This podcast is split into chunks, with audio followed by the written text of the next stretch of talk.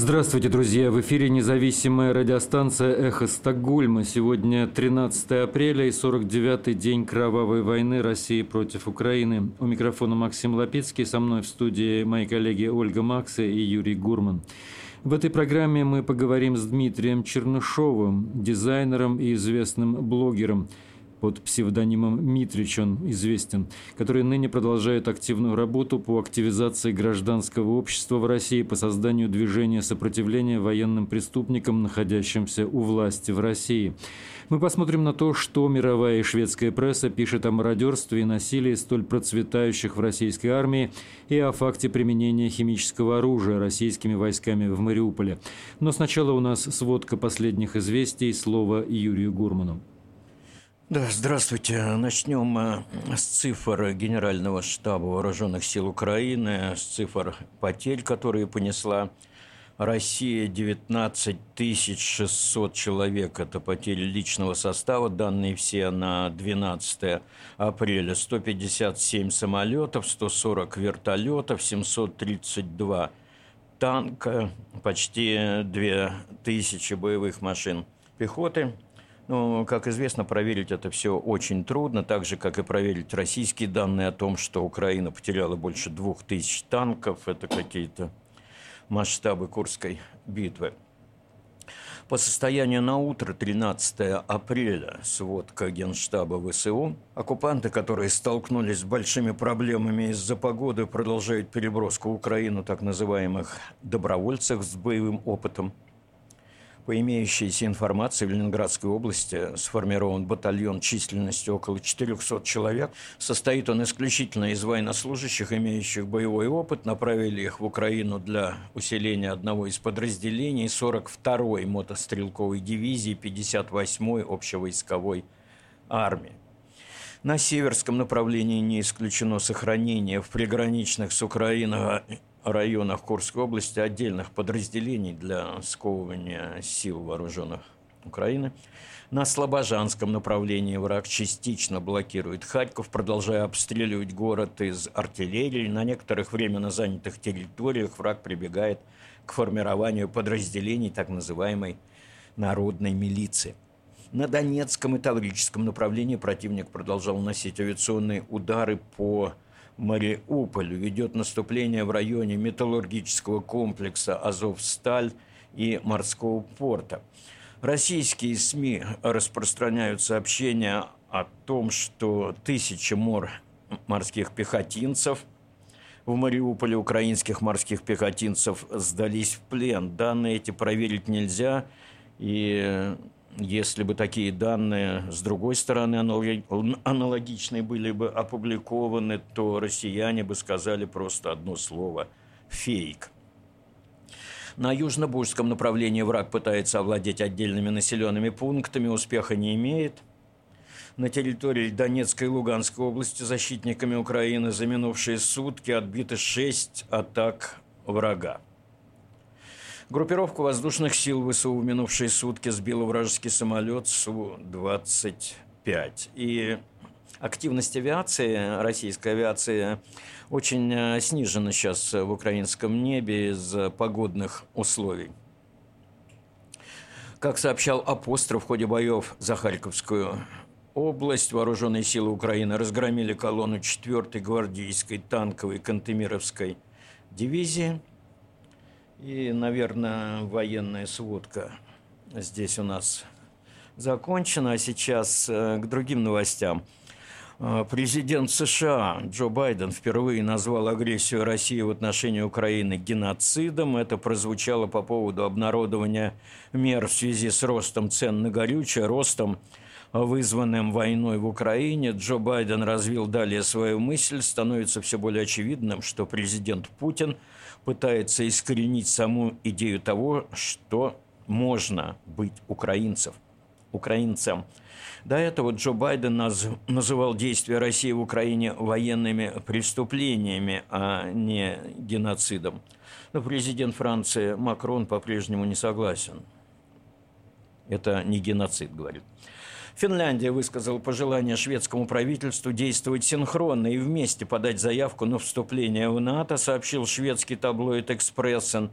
Отчасти такое пожелание продиктовано финским опасением уязвимости, если страна вступит в альянс в одиночку. Кроме того, в случае нападения на Финляндию и страны Балтии НАТО будет труднее оказать им помощь, если Швеция останется вне военного блока. Правительство Швеции, по данным другого таблоида Автонбладета, исходит из того, что Финляндия подаст заявку на вступление в НАТО в ближайшее время. И в среду на стол парламента Финляндии лег, легли выводы финской комиссии по анализу аспектов безопасности страны. Уровень сопротивления электората вступлению Швеции в Организацию Североатлантического договора по-прежнему высок – 33% по результатам свежего опроса, проведенного институт, Институтом мониторинга общественного мнения «Новус». За вступление 45% опрошенных. Процент неуверенных сократился с 25 на прошлой неделе до 22. Против выступает Киев утверждает, что переговоры, ведущиеся с Москвой, невероятно тяжелые, сообщает Франс Пресс. Российская сторона придерживается своей традиционной тактики открытого давления путем публикации своих заявлений, прокомментировал Михаил Подоляк, советник президента Зеленского. Комментарий к заявлению Владимира Путина о том, что переговоры зашли в тупик и обвинение Украины в изменении позиции по ключевым вопросам. То есть Михаил Подоляк так прокомментировал. Несмотря на санкции Запада, Россия может продолжать свою войну в Украине достаточно долго, сообщает агентство Reuters, ссылаясь на мнение экспертов – Суть в том, что Россия зарабатывает на растущих ценах на газ и нефть. Эти деньги кормят армию. Йоханссон Нурбург, ранее штатный аналитик Шведского института тотальной обороны, в интервью агентству Reuters сказал, что санкции в краткосрочной перспективе неэффективны, потому что русские воюют на танках, которые уже есть, и теми солдатами, которые уже обучены. В минувшие выходные шведская фольклорная группа Сёдра Берген Балалайке собиралась дать благотворительный концерт в поддержку Украины, но его пришлось отменить, сообщило шведское телевидение. Причина в самих балалайках. Нам писали, что балалайка – это символ России, играть на ней в поддержку Украины – это кощунство, все равно, что это свастика, сказал в телеинтервью участник оркестра Юнас Нюберг – Сёдра Бергена балалайки были основаны в 1969 году и исполняют с тех пор шведские, русские, украинские песни. Аргументация противников концерта оказалась непонятной и украинским друзьям шведских балалаечников – Шесть подозрений в совершении преступных действий поступили в стокгольмскую полицию, проводящую операцию «Аксепта» в связи с притоком беженок из Украины. В трех случаях речь о торговле людьми, сообщает агентство новостей ТТ. Из этих трех один случай – это подозрение в сводничестве при отека... отягчающих обстоятельствах. Два других преступления сексуального характера пока не классифицированы. Операция «Аксепта» нацелена на профилактику и предотвращение торговли телами украинских беженцев, прибывающих в Швецию. Восемь пенсионеров шведского города Люсичиля организовали магазин бесплатных товаров для беженцев из Украины. Люсичиль принял 100 украинских женщин с детьми, и таких магазинов по всей Швеции уже десятки, если не сотни. Вы слушали новости из Стокгольма, города побратима Киева –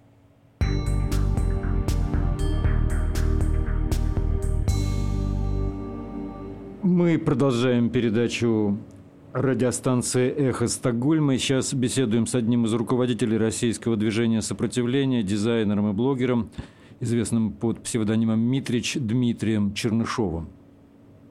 Дмитрий, первый вопрос, естественный. Что угу. сейчас у вас самое актуальное, что происходит? Сейчас события быстро развиваются, новая фаза российского наступления в Украине происходит, как мы понимаем. Угу. Как, как у вас на вашем фронте? Слушайте, ну на, на нашем фронте мы, мы, мы всячески по, призываем людей к к саботажу, да, очень эффективно работают листовки, эффективно работают ценники в магазинах, которые распространяются, вот, и начинаются потихоньку какие-то неприятности на российской железной дороге. Ну, я не скажу, что это там связано напрямую с нами, да, вот, но э, мы, мы стараемся раскачать ситуацию в этой области, вся, вся нитка, не, все поставки держатся на железной дороге, да, и за, замедлив ее, можно очень сильно э, помочь Украине, вот. Ну там вот сейчас, видимо, берется да. белорусский опыт, да, каким-то образом. Да, люди, да, да, да. Люди Белорус... русские подхватывают наверняка это. Да, белорусские партизаны, вот я распространяю там, э, вот была книга, такая поваренная книга анархистов в свое время, э, а, а украинцы сделали книгу поваренная книга украинского партизана. Вот, и там собраны всяческие рецепты самодельных взрывных устройств и прочих методов. Я единственное хочу очень важную вещь сказать, что речь идет исключительно о военной инфраструктуре, да, то есть никакие гражданские... То есть не, не террор против а, гражданского а, населения, нет, нет, что вы, что, военных, что, да. вы, да, да, да, да. Иск, иск, иск, иск, ну, и это, и это принципиально важно. Вот. И еще важнейший, важнейший аспект э, э, с двух сторон. Э, а, саботаж... Э, саботаж весеннего призыва, вот, то есть э, вы, вывешиваем информацию, которая по помогает матерям э, э, спас, спасти своих детей от, от армии, да, потому что вполне возможно, что там после короткого курса э, обучения всех этих людей бросятся в Украину. Э, ну, и они превратятся просто в пушечное мясо. Это с одной стороны, то есть со стороны подпитки, а с другой стороны, вот вчера там э, занимались распространением информации именно для контрактников, что они имеют право не выполнять преступные приказы, что они имеют право отказываться воевать. Ну, тем более, что с формальной точки зрения, да, то есть эти люди не являются солдатами. Поскольку война не объявлена, объявлена какая-то спецоперация, да, то у них даже нет права на, ну, на требование на обращение с собой как с военнопленными. Да? Вы же не воюете. Вы же объявили, а вот. кто, кто И... они, когда их берут в плен, они просто частные лица, получается, да? То есть государство да, да, но их, их сейчас берут в качестве, ну, для, для обменного фонда, естественно, да, потому что большое количество украинцев тоже попадает, вот, но есть масса историй, там, 12 а, ОМОНовцев отказались, 80 морпехов э, написали заявление, 60 военных из Псковской десантной дивизии отказываются идти в бой. И с точки зрения юристов э, э, помогают людям уволиться из армии, да, разорвать контракт, вот, потому что это уже касается касается ну, тысяч, э, тысяч солдат, да, то есть если удастся и с этой стороны ослабить российскую армию, то, то это, это тоже может быть помочь. Ну и вот плюс сейчас я готовлю большой пост про, про раненых. Там, ну, там, там в Питер пришла новая партия, около ста человек. Да, эти машины скорой тяжело... помощи, да. Да, вот, да, без, кадры, людей, да. Без, без, э, у которых нет какой-то конечности, да, вот. И, и плюс к этому инф, есть много информации о том, что людям не платят, да, то есть почему, почему бросают своих солдат э, российской армии, да, не похороненными. Э, есть грубое, циничное очень выражение «нет тела, нет дела», да, если нет тела, то это позволяет не платить ничего, да, мы не знаем, человек пропал, может, он дезертировал, да, может быть, он перешел на сторону Украины, и мы, мы не будем ему ничего платить. То есть это еще и Э, вот, вот это вот бросание своих убитых, оно связано еще и с нежеланием Министерства обороны платить похоронные, похоронные деньги родственникам. Вот. И, ну, я, я понимаю, что любое усилие, которое делается в замордованной полицейской стране, оно все равно недостаточно, да, но мы пытаемся в меру своих сил все-таки раскачивать эту лодку и в том числе вести информационную борьбу. Очень хороший эффект приносит компания Деанона, да, потому что э, солдаты, которые знают, что они, ну, что о них известно, мы, мы провели очень большую акцию, мы, мы нашли люди из э, логистической компании, транспортной логистической компании, дала нам э, все логи э, мародеров, которые отправляли посылки. Э, ну, вы помните эту историю, да? Да-да-да, посылки э, отправляли из вот, Беларуси. Да, да, да. И, и сейчас собрана большая база на каждого из этих людей. Этим людям начинают звонить волонтеры и разговаривать с ними по поводу мародерства, ну и рассказывают о том, что это уголовное преступление и так далее. И так а далее. Деононов да? мы... в отношении других людей, в отношении полицейских, в отношении... Да, в том, да, в, в, в том числе, ну, э, я выкладывал информацию по, по всем ФСБшникам, зарегистрированным на Лубянке, да, что каждый из этих людей будет назван по имени, известны их паспорта, известны, вот. Э, нам сейчас не хватает мощностей, чтобы собрать одну колоссальную базу данных на всех силовиков России и выложить ее в открытый доступ, но здесь, здесь помогает, ну, анонимусы помогают, помогают, помогают. А я смотрел э, эту Украин... базу, базу данных, там интересно, я просто не, не понял, может да, быть, но да. часто указывается угу. в виде адреса просто Лубянка, то есть как бы да, не, да, не, они не, приписаны... реальный адрес, а какой-то вот именно учреждение. Да, да, те, те, тем не менее, э, если есть фамилия, имя, отчество человека, если есть его номер паспорта, это позволяет, ну, то есть это не полностью э, ищет человека, но позволяет его искать по другим базам данных. Да? Mm-hmm. Вот. А поскольку у лубянских мозгов не очень много, да, то есть как они как тогда сетью можно было всю сеть ГРУ выловить, потому что они регистрировали машины на, на адрес ГРУ, да, то есть вообще, mm-hmm. вообще ничего не, не, не надо, просто бери и анализируй данные. То есть я хочу сказать, что в ну, вот в разведке все, все молятся на Джеймсов Бондов, да, а реально для шпионы добывают там 3-5% информации. Э, почти вся информация э, берется из открытых баз данных и из открытых источников. Да, вот, Умение все... ее находить просто. Конечно, конечно, конечно. Да, и вот Христо Грозев блестяще, просто блестяще доказывает, как, как имея нескольких хороших расследователей, да, то есть можно восстанавливать цепь событий, которые произошли там 5-7 лет назад и, и так далее. Да. Угу. Вот, то есть э, Э, ну и плюс еще СБУ помогает, СБУ тоже публикует списки, вот, и есть несколько телеграм-каналов, которые мы активно мониторим, это от э, э, э посвященные погибшим, погибшим людям на войне и погибшим российским военным на, на войне, вот, ну и плюс мы, мы стараемся агитировать, э, я не знаю, вы, вы слышали про Легион Свобода России? Да, да. Это, да, про, про наших соотечественников, которые... Он, он, ну, или как, по... Какого размера он да. сейчас примерно понятно? Слушайте, что, о чем слушайте, идет ну, речь? Нет, это нет, понятно, или что... это просто начало Нет, такое? нет. Понятно, что пока он абсолютно небольшой, да, э, и но ну, все с чего-то начиналось. У Деголя вообще ничего не было, да, то есть он э, он командовал несуществующими армиями, да, но, но что мне крайне приятно, да, что Легион Свободы России, он принял э, в качестве отличия вот знак э, флаг новой России э, без красной полоски. Да, да, да и, и мне кажется, то есть можно считать это уже устоявшимся, да, то есть это уже э, родилось, и это признано практически всеми.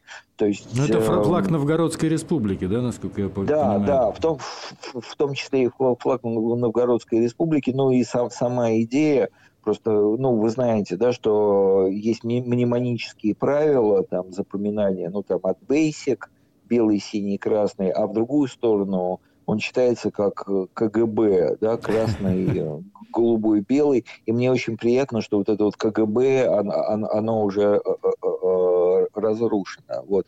И плюс к этому идет очень большой проект Ну, я, я не могу пока э, о нем э, говорить в подробностях, но большой проект объединения всех всех журналистов, э, которые вынуждены были уехать. Э, их же огромное количество журналистов. Их, их огромное количество, вот, вот э, найдены средства. Ну, это, это, это, это не мой проект, да, mm-hmm. вот, но я в него, но мы в нем тоже участвуем, конечно.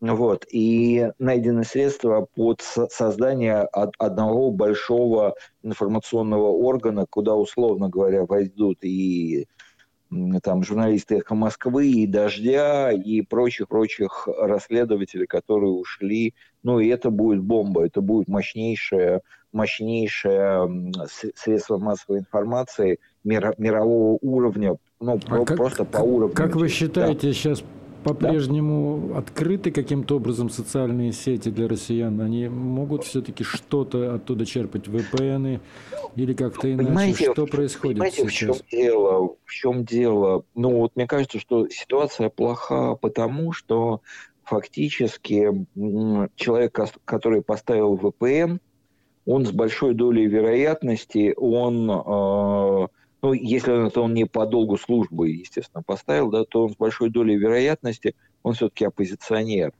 Вот. И этим, а, собственно, э, сверхзадача Кремля отсечь э, болото. Да? Вот. Тем не менее, я считаю, что количество людей, которые ставят VPN, будет очень быстро, очень быстро увеличиваться. Вот. И то есть мы не будем только проповедовать хору, да, а рассказывать людям, которых не надо ни в чем убеждать. Вот. А фактически ситуация повторяется э, Помните, как э, радиостанции «Голос Америки» или там «Свобода» слушали через, э, через через Коротковолновый. Ну вот да. мы сейчас вещаем да. как раз на коротких волнах. У нас вот в этом да, смысле да. отличие, что мы начали вот эта вот быстрая радиостанция, созданная месяц назад, но мы именно на коротких волнах основной упор. Да, да, да. Вот. Ну и плюс к этому есть все-таки очень сильная надежда на новые технологии, да, то есть на интернет-маска, который, э, ну, есть еще несколько проектов, которые будут висеть над, над всем миром, и глушить которые будет просто физически невозможно. Да? Угу. Вот. А, э, но по, по большому счету сейчас холодильник очень сильно помогает. Ну, просто я смотрю, что происходит в России, я мониторю цены. Сегодня мне попалась фотография, когда сыр начинают продавать уже в таких коробках, эм, э, чтобы его нельзя было вынести. Ну, вы понимаете, коробки, да, да, да. которые К- на, коробка на кассе... с сигнализацией, видимо. Да, да, да, да, да, сыр, mm-hmm. да, казалось бы. Mm-hmm.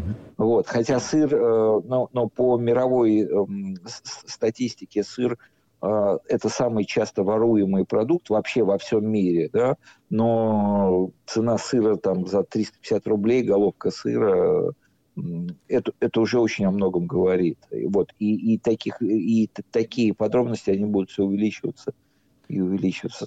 Да.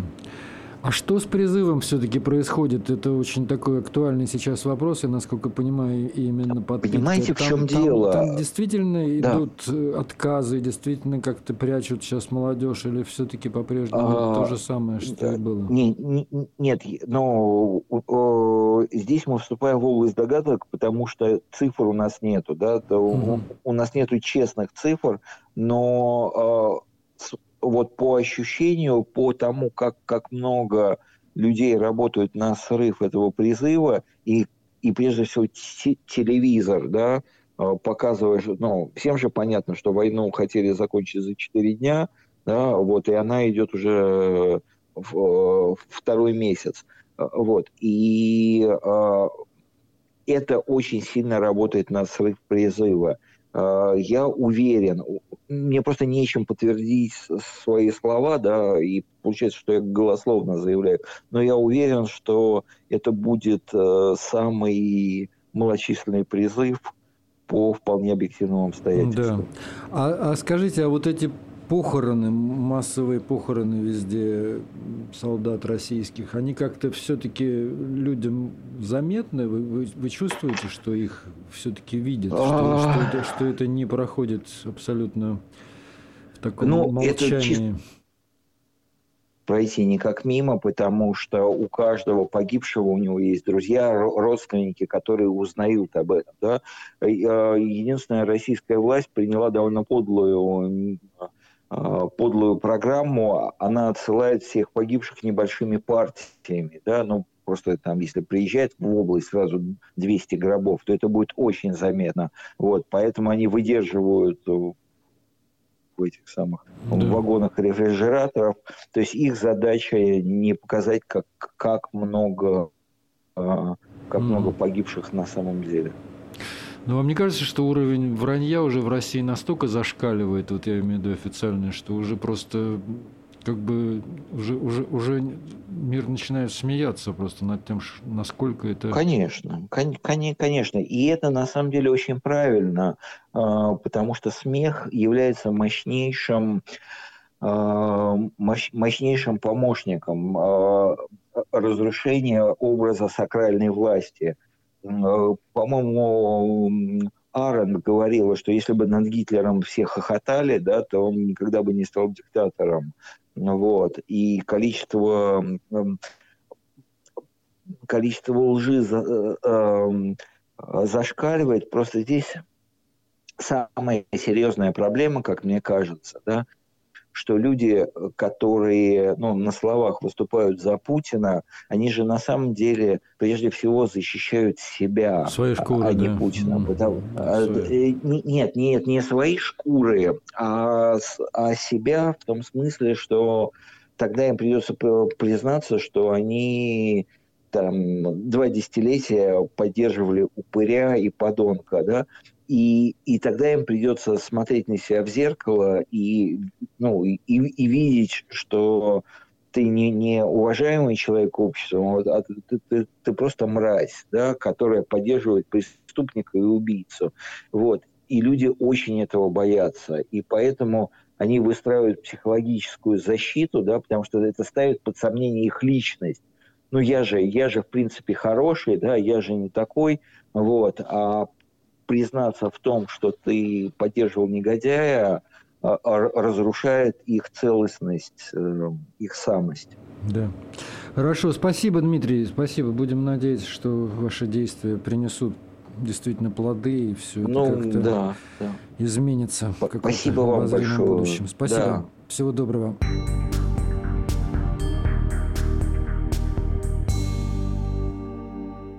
Говорит «Эхо Стокгольма». Слушайте нас в 11 вечера по киевскому и московскому времени на частоте 9670 килогерц в диапазоне 31 метра. Короткие волны. И на очереди у нас обзор прессы. Слово Ольги Максим. Несколько слов о видео, мгновенно разлетевшемся по всем соцсетям. На границе России и Финляндии ракетные установки – Петери Каенма, заведующий кафедрой искусства ведения войн в Шведском институте тотальной обороны, комментирует кадры хроники, на которой видны роботизированные системы, которые стягиваются России к границам Финляндии. По его словам, эти установки довольно давно дислоцированы в регионе Балтийского моря, в частности, в анклаве Калининграда. Видео вызывает много вопросов. По словам КНМА, например, сейчас неясно, когда на самом деле снято это видео. В интервью финскому Юле Радио он говорит, что это больше всего похоже на информационную атаку. Создатель видео специально увеличивает зумом изображение дорожного знака, мимо которого проезжают военные машины. На табличке написано «Хельсинки». По словам КНМА, видео могло быть создано с целью вызвать страх – Целью может быть также влияние на чувство безопасности населения и лиц, принимающих политические решения. Если это так, то это может быть связано с дискуссиями о членстве Финляндии в НАТО. Если Финляндия подаст заявку на вступление в НАТО, то в ближайшем будущем мы можем ощутить как факты распространения ложной информации, так и тактики прямого запугивания, считает шведский военный аналитик. Великобритания и Австралия расследуют утверждение о том, что российские войска применили химическое оружие в осажденном городе Мариуполе, передает ABC News. В понедельник поздно вечером украинские защитники заявили, что российские силы с помощью беспилотников применили химическое оружие против украинских войск. По словам пострадавших, у них случилось затрудненное дыхание и спазмы. По данным аналитического центра Института исследований войн, Информация поступила в тот же день, когда представитель сепаратистских сил в Донецке заявил, что российские химические войска попытаются «выкурить» в кавычках украинских защитников из сталелитейного завода «Азовсталь» в связи с трудностями со штурмом объекта.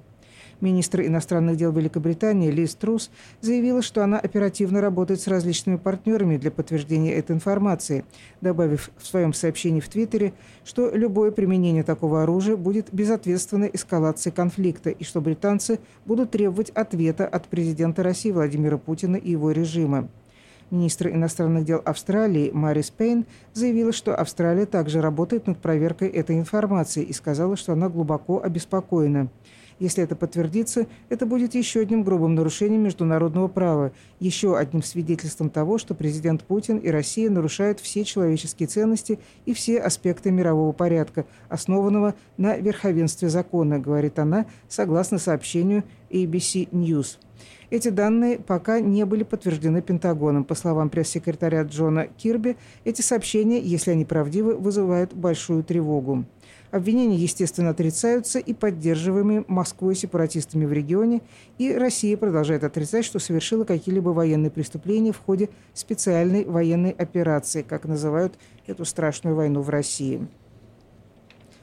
Агентство «Франс Пресс» передает, шесть человек были найдены застреленными в подвале под Киевом. Это, по словам генерального прокурора Украины, который обвиняет Россию в причастности к еще одному военному преступлению – Тела были обнаружены в подвале во время осмотра жилого дома в Броварах, городе на окраине Киева. По данным Украины, 1200 человек были найдены мертвыми в районе столицы, а Россию обвиняют в неоднократных военных преступлениях, особенно вокруг столицы Украины, из которой российские войска сейчас выведены.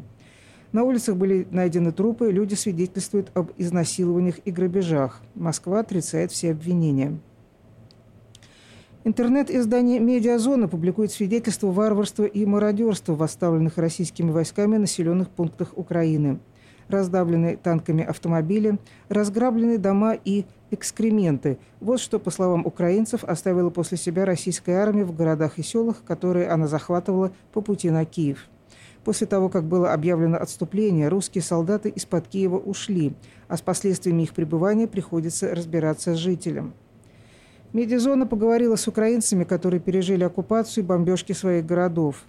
Я не знаю, что это за оружие, но там прям выжжено все внутри, даже обоев нет. Прям до штукатурки все выжжено, говорит о, раз, о, разруши, о разрушенных многоэтажках в Бородянке, пригороде в, полу, в полутора часах езды от Киева волонтер Антон Савенко. Он вместе с другими добровольцами приехал с гуманитарной помощью в Бородянку 6 апреля, уже после того, как оттуда ушли российские войска. Спасатели уже нашли под завалами двух многоэтажных домов 26 тел погибших. В каждый дом был прилет, все окна разбиты, все разбито, рассказывает Антон. Центральная улица разрушена полностью. Бородянку бомбили не случайно, через нее шла дорога на Киев. Сейчас этой дороги фактически уже не существует, все разбито. Первое, что русские солдаты сделали в Бородянке, въехали на танке в ларек, говорит свидетель Роман Вагрант. Загрузив танк сигаретами и алкоголем, поехали к местному ресторану, на крыше которого были установлены флаги Украины, и сбили их выстрелами. Кадыровские – это тикток-воины, горько усмехается свидетель Роман Вагрант. Они орудовали в пустой Бородянке, оккупированной, чувствовали себя царями, богами, но в реальные боевые действия они боялись вступать. Тот уничтоженный дом, где шесть человек погибли, это тоже кадыровцы, их рук дело. Они бородатые, у них мощная экипировка, они более укомплектованные, передвигались на БТРах, на танках, на джипах. Больше всего разрушений в этом поселке на главной улице Тараса Шевченко. Танки давили заборы, двери домах вскрыты, вся техника вынесена. На фасадах и в автомобилях баллончиком с краской выведена латинская буква «В». 1 апреля российские войска ушли из Бородянки. Тогда же волонтеры впервые за месяц смогли попасть в местный приют для собак. Зоозащитники увидели там сотни тел мертвых животных. 200 из 500 подопечных приюта погибли без воды и пищи в запертых вольерах. BBC приводит рассказ волонтера по имени Максим, который помогал вывозить мирных жителей из Ирпеня. Он рассказал, что во время поездки в занятую российскими войсками часть города видел заставленную автомобилями улицу. В каждой машине было по несколько тел гражданских лиц, говорит он. Я думаю, что Бог просто спас нас, так как мы уже шли под мостом и в это время привезли мужчину, раненого в голову. Он пытался выехать по той же дороге, что и мы хотели, с женой и с двумя детьми, рассказывает свидетельница Анжела. На машине была надпись «Дети» и белая тряпка на стекле. Их просто расстреляли. Выжил он один. Уже доехавши до Киева, на автобусе мы узнали, что сразу за нами россияне расстреляли из градов эвакуировавшихся следом людей. Восемь человек погибли, из них двое детей. О расстрелянном автомобиле с надписью «Дети» рассказывали и другие жители города. По предварительным данным, в Ирпене погибли до 300 мирных жителей и полсотни украинских военных. Судя по фотографиям, которые стали появляться вскоре после того, как Ирпень оказался под контролем украинских военных, российские солдаты, находясь в городе, занимали оставленные жителями дома – Квартиры на опубликованных в соцсетях снимках буквально перевернут, перевернуты и, захл... и захламлены мусором. На улицах обгоревшие машины, более 50% домов уничтожены. Спасатели вытаскивают тела людей из поврежденных зданий. Трупы, пытавшихся сбежать из города местных жителей, находили и на улицах. В некоторых частях Ирпеня журналисты обнаружили могилы прямо в жилых районах. Российские войска вошли в город Тростенец 24, 24 февраля, в первый же день войны, но уже 2 марта им потребовалась подмога. В этот день дополнительная техника зашла в Тростенец тремя колоннами. Российские войска освоились и начали мародерство, разграбили почти все продуктовые, ювелирные, технические и другие магазины. Военные ходили по городу группами по несколько человек – Свиньи, которые обосрали наш город в прямом смысле. В школе, на партах, в некоторых учреждениях, в магазинах везде было несколько куч говна. Там, где спали, там и срали. В прямом смысле, так говорит свидетель-студент Иван Дудко. Он отмечает, что в один из дней украинская армия ударила по складу российских боеприпасов, за что мгновенно поплатилось местное население. Российские военные пошли по домам отбирать телефоны, компьютеры и планшеты. У Ивана и его матери тоже забрали всю технику, от тех солдат пахло перегаром, вспоминает студент. Так люди в Тростянце жили три недели без света и связи, не зная доподлинно, что происходит за пределами города. Украинская армия пыталась выбить из города российских солдат четыре дня. Но, по словам Ивана, бои действительно закончились, когда прилетел украинский самолет и начал их бомбить. С 26 марта город находится под контролем украинских сил, но жизнь там еще только предстоит наладить. В Тростянце до сих пор нет света, связи тоже нет. В городе много мусора и стоит трупный запах. Многие мирные жители похоронены в братских могилах или в огородах. Тела российских солдат лежат на улицах. Белорусские активисты интернет-издания «Медиазона» обнаружили на видеотрансляциях из отделений службы доставки СДК на границе с Украиной, как российские военные отправляют посылки с техникой и вещами. Они предполагали, что вещи были украдены в Украине. Медиазона «Беларусь» отследила вес и места назначения посылок по, базе, по электронной базе службы доставки. В отделении службы приграничного города Новозыбка в Брянской области, откуда военные массово отправляли посылки, журналистам подтвердили введение новых правил – Сотрудник отделения отметил, что для отправки посылок теперь требуется чек о покупке или хотя бы технический паспорт изделия. Рассказывает Дмитрий Трещанин, журналист издания «Медиазона». На самом деле о масштабах судить очень сложно, потому что нет э, как бы полной картины и, честно говоря, не очень понятно, как ее получить.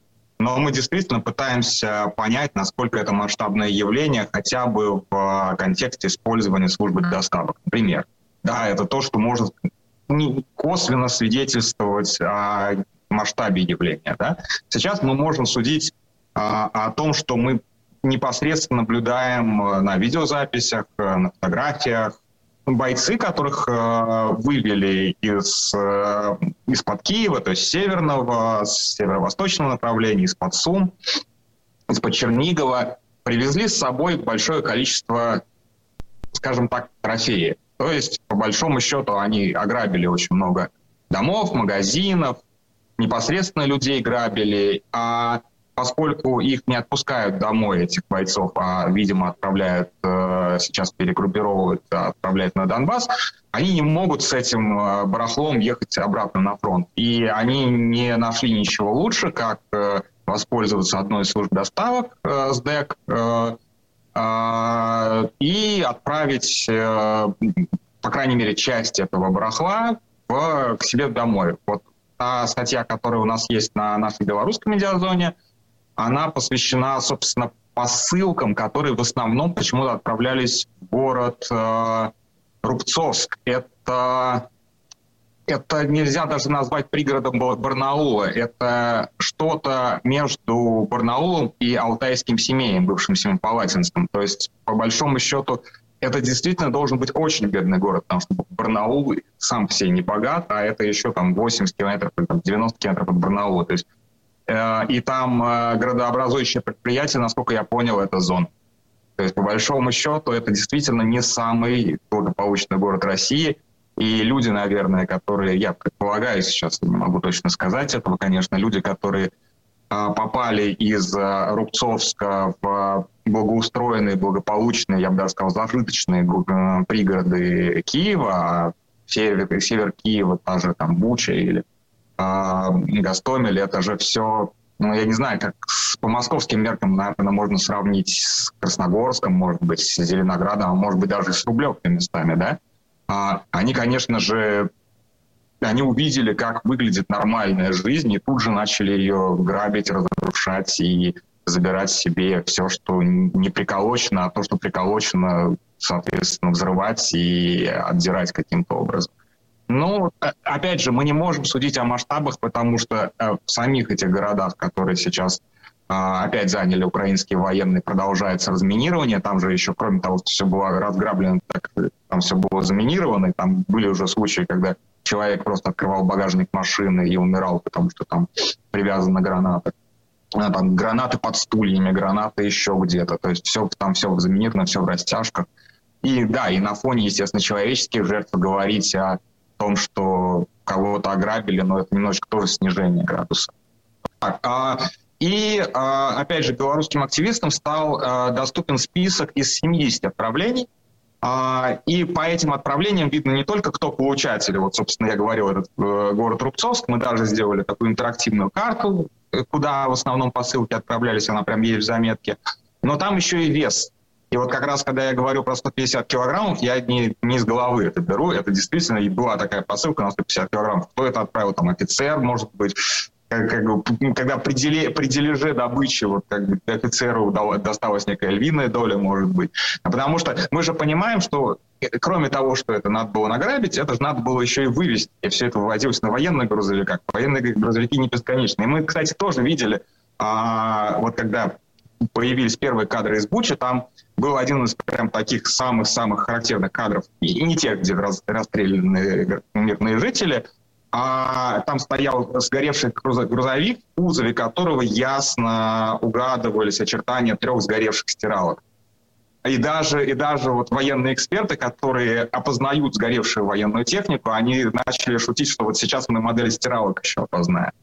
Вот. То есть, да, действительно, я думаю, что, кстати, тоже все удивлялись, а зачем стиралки вести. А я думаю, ответ простой, что когда люди в форме, скажем так, сложно назвать их солдатами, начали грабить э, уже магазины бытовой электроники, условно говоря. Первые забрали то, что компактные, там видеокарты, ноутбуки, компьютеры, э, то, соответственно, последние, кто туда пришел, что они забрали уже самое тяжелое. Это был Дмитрий Трещанин в интервью журналисту Майклу Наки. Полное интервью можно смотреть на YouTube на канале Майкла.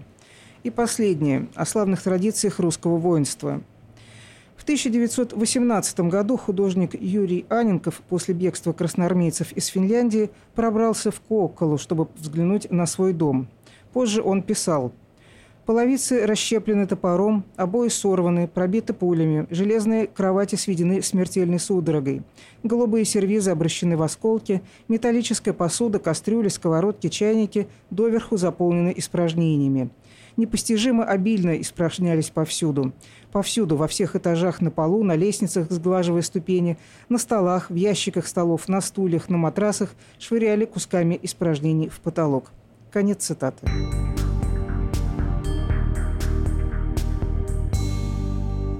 Новость только что пришла.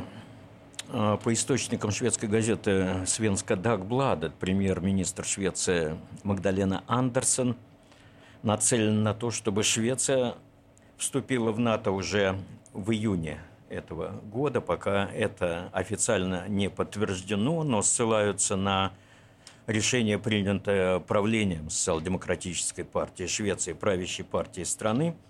И сегодня, то есть в, этот, в эту среду состоялась э, встреча с Анной Марин, премьер-министр Финляндии, и Магдалены Андерсон. И Санна Марин сказала, что решение Финляндии будет э, объявлено в ближайшее время. Речь идет э, не о месяцах, а о неделях, и все все изменилось с тех пор, когда Россия вторглась в Украину.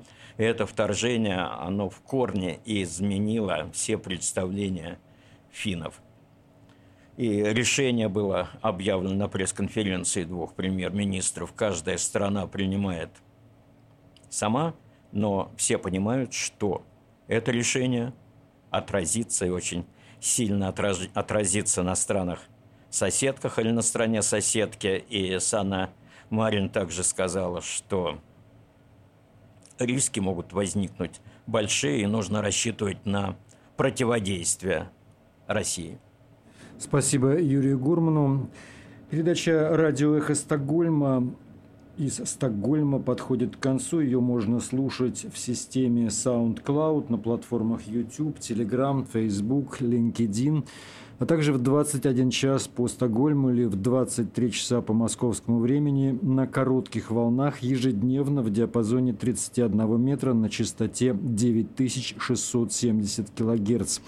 Мы благодарим инициатора этих программ, интернет-провайдера Банхов. Выпуск готовили Ольга Макса, Юрий Гурман и я, Максим Лапицкий, редактор Ральф Персон, социальные медиа Маркус Эриксон, техническое обеспечение Кристиан Турин. Мировые звезды продолжают по-своему выражать свои протесты против российской агрессии в Украине. Высказался в этом смысле и британская суперзвезда Стинг свою песню времен Холодной войны. Он записал в свое время, она называлась «Русские», и вот что он сейчас говорит.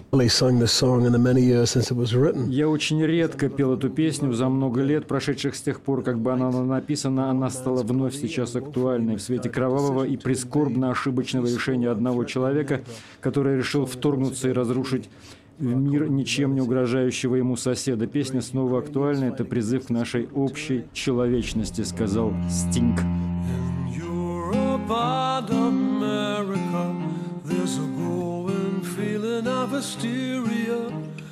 Conditioned to respond to all the threats and the rhetorical speeches of the Soviet.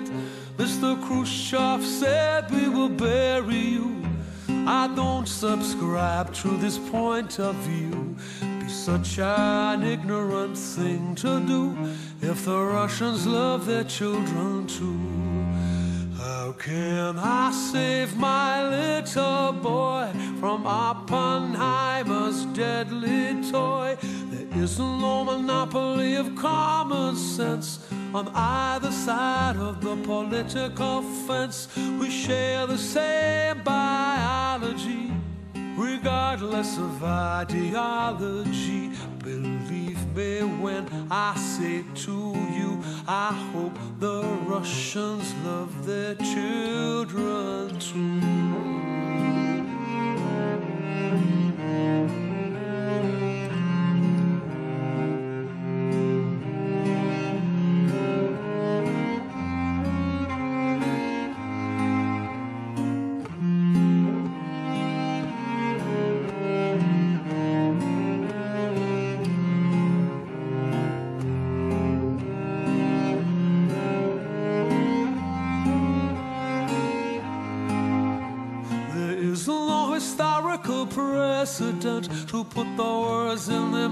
Mouth of the president. There's no such thing as a winnable war. It's a lie we don't believe anymore. We share the same biology, regardless of ideology. And what might save us, me and you, is that the Russians love their children.